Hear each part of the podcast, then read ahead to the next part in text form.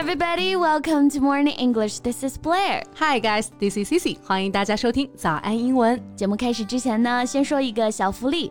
每周三我们都会给粉丝免费送纸质版的英文原版书、英文原版杂志和早安周边。微信搜索“早安英文”，私信回复“抽奖”两个字就可以参与我们的抽奖福利啦。这些奖品都是我们老师为大家精心挑选的，非常适合学习英语的学习材料，而且你花钱也很难买到。坚持读完一本原版书、杂志，或用好我们的周边，你的英语水平一定会再上一个台阶的。快去公众号抽奖吧，祝大家好运！谢谢。Yeah，如果你未来结婚的话啊，你能接受不办婚礼吗？Well, to be honest, I'd really enjoying that. 对我自己来说啊，其实我觉得婚礼有没有都不是最重要的，因为我更加看重轻松幸福的在一起。婚礼会有很多的流程啊和花费啊，就如果简单的能和不同的朋友亲人聚一聚，庆祝一下，我觉得也会很好。那你还是非常潮的啊！呀，我自己反正是这么想的，但是家人就不一定了。So what about you, Blair? Well, for me. I wish there was a wedding, of course, a Yeah. special and romantic one. Wow. And there's one thing that I can't accept. 闹婚。Well, I know what you mean here. 嗯就是说现在频繁出现的闹婚的新闻太吓人了啊！有在新娘身上叠罗汉的，还有呢趁机就对新娘上下其手揩油的，甚至还有把新娘啊压在床上去强吻的。真的想想就觉得很粗俗封建啊！嗯还有很多伴娘呢也是不能幸免，作为伴娘被拖着往床上扔。嗯之前不是还有一个新闻嘛，就明星伴娘被扔下水的。Right，关键是这些猥琐啊和粗鄙的行为呢，还挂着一个所谓的婚礼习俗的帽子，让很多新娘啊是有苦说不出。Well, that's just too bad. Right. Then let's just talk about it in today's podcast and learn some useful expressions. Great idea. Let's just move to it. 今天的所有内容都整理成了文字版的笔记，欢迎大家到微信搜索“早安英文”，私信回复“加油”两个字来领取我们的文字版笔记。So, 闹婚 rights were not always intended to humiliate. 其实，在过去啊，闹婚仪式并不总是为了羞辱人的。这里“闹婚”的翻译使用的是汉语的音译啊，就是闹婚。嗯，然后有的翻译会在“闹婚”这个翻译后面加上解释，比如有一篇报道就是这样写的：China 闹婚，which literally means making disturbance at a wedding。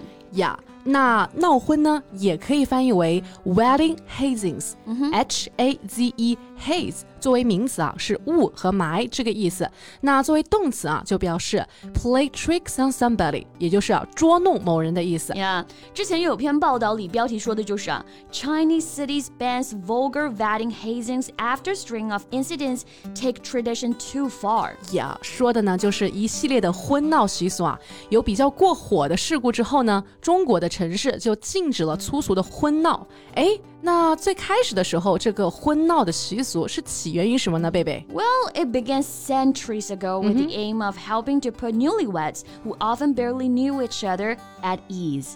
啊，就是说啊，那个年代呢，新婚的夫妇其实几乎不太认识彼此啊，所以闹婚呢，就是为了让夫妇彼此能够放松下来。那这里新婚夫妇的表达，我们可以学习一下，嗯，newlyweds。N E W L Y W E D S. It means a man and a woman who have recently married. Yeah, so it says normally guests ask the newlyweds to perform a series of tasks to ensure a lively wedding atmosphere and to show friendship. 客人会要求新婚夫妇做一系列的游戏来活跃婚礼的氛围，就表示一下友谊。 Exactly. So, rude chores involving the groom's father, such as making him carry the bride, which is his daughter in law, on his back, were once cheered as a sign that she would be well treated by her husband's family. 嗯，就是说啊，有的婚闹仪式呢还会涉及新郎的父亲，比如说让他背着儿媳妇儿，这预示着新娘今后会受到夫家的善待。嗯，那这里有提到一个表达啊，就是 daughter-in-law，字面意思上是法律关系上的女儿，其实也就是说的媳妇儿这个意思。是的，那相对应的女婿的表达呢，就是 son-in-law，还有岳父岳母表达就分别是 mother-in-law、father-in-law。嗯，所以最开始啊，婚闹的初衷其实是好的，对也没有特别过火。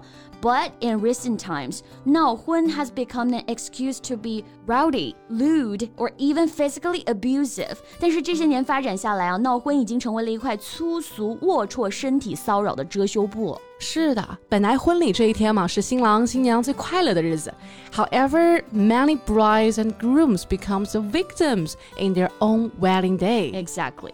哎，那婚礼最重要的角色新郎新娘用英文应该怎么说呢？我们肯定要学习一下啊。Well，那其实我们前面已经提到两次了。新娘的表达呢是 bride，b r i d e；新郎呢表达是 groom，g r o o m。 或者 bridegroom 也可以表达新郎这个意思，right？那婚礼的表达，我们直接说 wedding，也可以是 wedding day，or you can say wedding ceremony. All of them means a marriage ceremony, especially one with a religious service.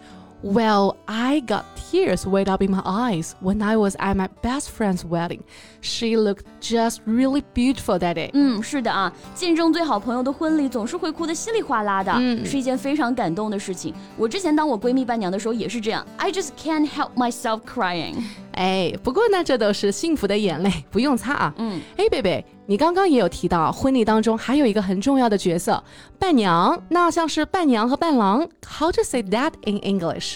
我记得有一个表达，是不是 ？best man 可以表示伴郎啊。Yeah, exactly. The best man always keeps the rings. Best man 本身是最好男人这个意思啊。When it's used at a wedding, it means a male friend or relation of the bridegroom who stands with him and helps him during a marriage ceremony. 就我们说的伴郎这个意思。 OK，那伴郎呢？还有另外一个表达、嗯、，groomsmaid，这个和 best man 有什么区别呢？就是当伴郎不止一个的时候，best man 就是主伴郎，给递戒指的那一个。我明白了。在我闺蜜的婚礼上啊，我们共同的一个闺蜜啊，就是主伴娘。那主伴娘是不是叫做 best woman？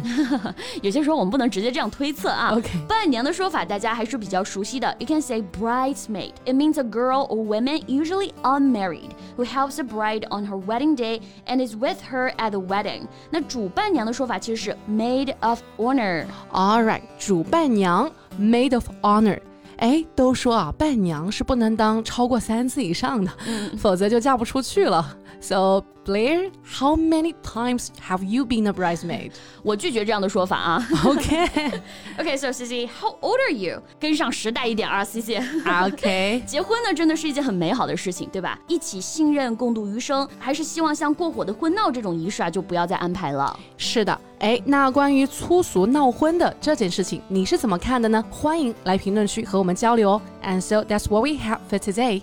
最后再提醒大家一下，今天的所有内容都给大家整理好了文字版的笔记，欢迎大家到微信搜索“早安英文”，私信回复“加油”两个字来领取我们的文字版笔记。So thank you so much for listening. This is Cici. And this is Blair. See you next time. Bye. This podcast is from Morning English. 学口语就来早安英文。